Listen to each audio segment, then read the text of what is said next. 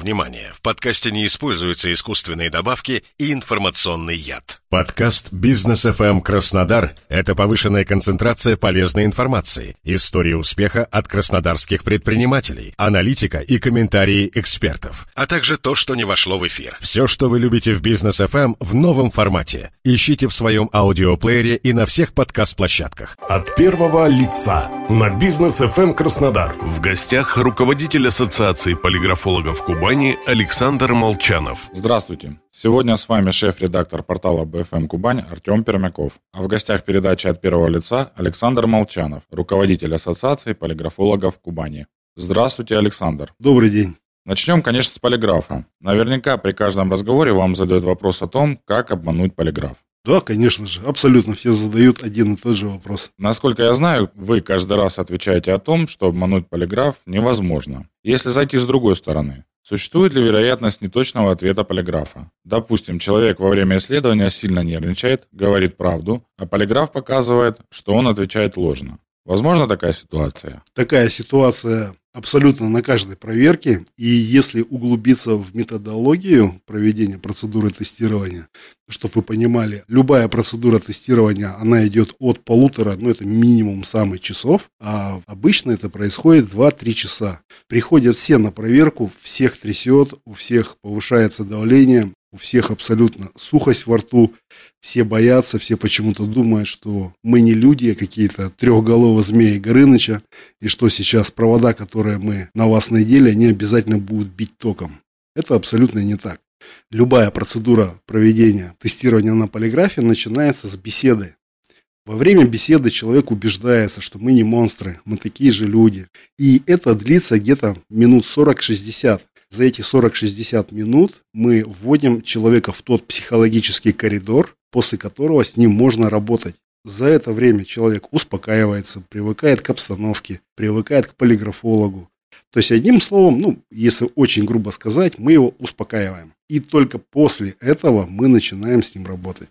Такого не бывает, что вы идете по улице, а вас поймали, затащили в кабинет, надели датчики и начали задавать вопросы. Нет, это миф, это всего лишь кино. Возможно, существуют какие-то противопоказания для проведения проверки? Да, безусловно, есть целый перечень заболеваний, которые указаны в тех служебных документах, которыми мы пользуемся в своей повседневной деятельности.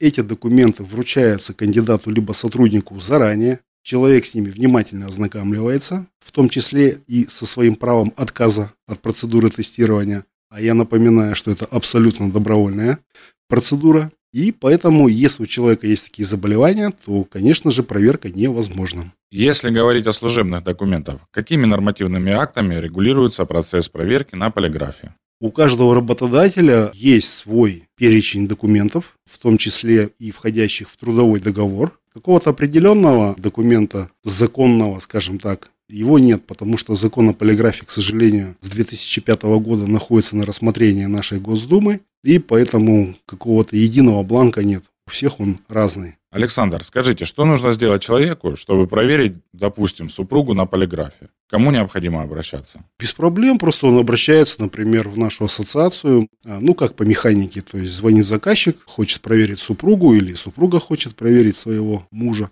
Мы им высылаем сразу же комплект документов с их правами и обязанностями и с той памяткой, о которой я говорил выше. Они ознакомливаются, если нет противопоказаний и все их устраивает, они приходят к нам на проверку, подписывают у нас в офисе те документы, о которых я сказал, и начинается уже процедура. От первого лица на бизнес FM Краснодар. В гостях руководитель Ассоциации полиграфологов Кубани Александр Молчанов. Кроме супружеских измен, чем вы еще занимаетесь? Какие основные виды вашей деятельности? Примерно 50 с лишним процентов – это скрининговые проверки. Это проверки кандидатов, претендующих на вакантные должности в той или иной компании. Несмотря на то, что если взять банковский сектор, либо газонефтяной, у которых есть мощные службы безопасности, но у которых отсутствует полиграфолог, мы, как контрагенты, в рамках договоров обслуживаем их. Остальное процентов где-то 35-40 это проверки назовем их так, служебные. Это когда что-то случилось в подразделении, есть определенный круг людей. Ну, например, ушла база клиентов. Это очень распространенная, к сожалению, история. И мы знаем, что в такой-то день, когда ушла информация, с коммерческой тайной предприятия работали там, например, 10 людей, и то есть мы прекрасно понимаем, что кто-то из них осуществил такой нехороший поступок. Естественно, им предлагается работодателям пройти процедуру тестирования, им вручаются те документы, о которых я говорил ранее, и, соответственно, по количеству подписанных согласий работодатель принимает решение о целесообразности проведения процедуры тестирования. Бывает и такое, что все 10 могут отказаться, может отказаться половина. То есть у всех все по-разному. Еще процентов где-то 10 нашей работы занимает проверки на лояльность, она же благонадежность. Ну, то есть, чтобы было понятнее, э, есть, например, какая-то компания, и, как говорят заказчики, вот вроде все хорошо, продажи идут, все крутится, все вертится, но вот какая-то обстановка в коллективе нездоровая. И тут вот, например, по итогам квартала сели, посчитали, денег хватило только там, например, на аренду, на налоги, на зарплатную часть проекта, а вот та маржа, которая должна быть, тот жирок, его почему-то нет. И тогда, опять же, обращается к нам, и мы работаем а, с таким коллективом. Александр, из каких сфер бизнеса чаще всего обращаются? Чаще всего это банковский сектор, агропромышленный комплекс. Львиная доля – это все, что связано со строительством и с недвижимостью. Ну и потом дальше уже идет малый и средний бизнес. В Краснодарском крае развит туристический бизнес. Из этой сферы часто заказывают проверки? Э, да, гостинично-ресторанный бизнес, он прямо вот сейчас заканчивается сезон, все начинают считаться, и у всех э, начинаются проблемы. Особенно проблемы, касаемые той маржи, которую все предполагали, считали в начале сезона. Если говорить о приеме сотрудников на работу, какой процент соискателей отсеивается после проверки на полиграфе? Если взять 100%, э, отсеивается примерно более 30%. В основном это засланные казачки, довольно распространенная штука в наше время.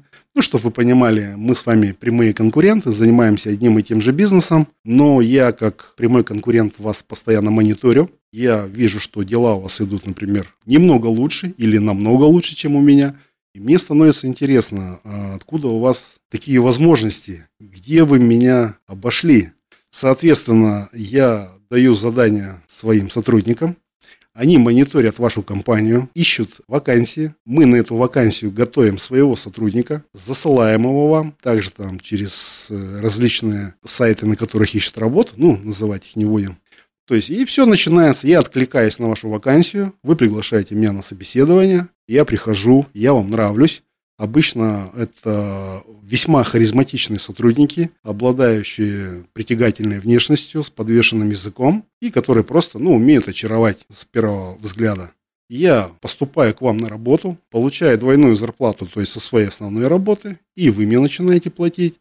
Соответственно, я начинаю входить в доверие, и потихоньку-потихоньку я подбираюсь к коммерческой тайне предприятия.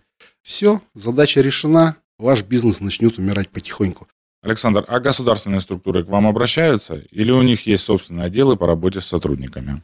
Скажем так, в каждом силовом подразделении есть мои коллеги, и те задачи, которые перед ними ставит Родина, они решают в рамках своего служебного процесса. Как вообще попадают в вашу профессию? Какие навыки необходимы хорошему полиграфологу, которого невозможно обмануть? Тут я могу сказать только свое субъективное мнение. В нашей профессии довольно очень много бывших оперативных сотрудников, которые работали, ну, вот, например, как я, я больше 20 лет служил в убойном отделе. Я знаю, что такое раскрывать тяжкие и особо тяжкие преступления. И поэтому мне повезло тем, что с полиграфом мы стали работать с 99 -го года, когда я служил. То есть мы стали дружить с полиграфологом, и когда уже я вышел на пенсию, мне мои друзья-товарищи предложили окунуться в эту профессию.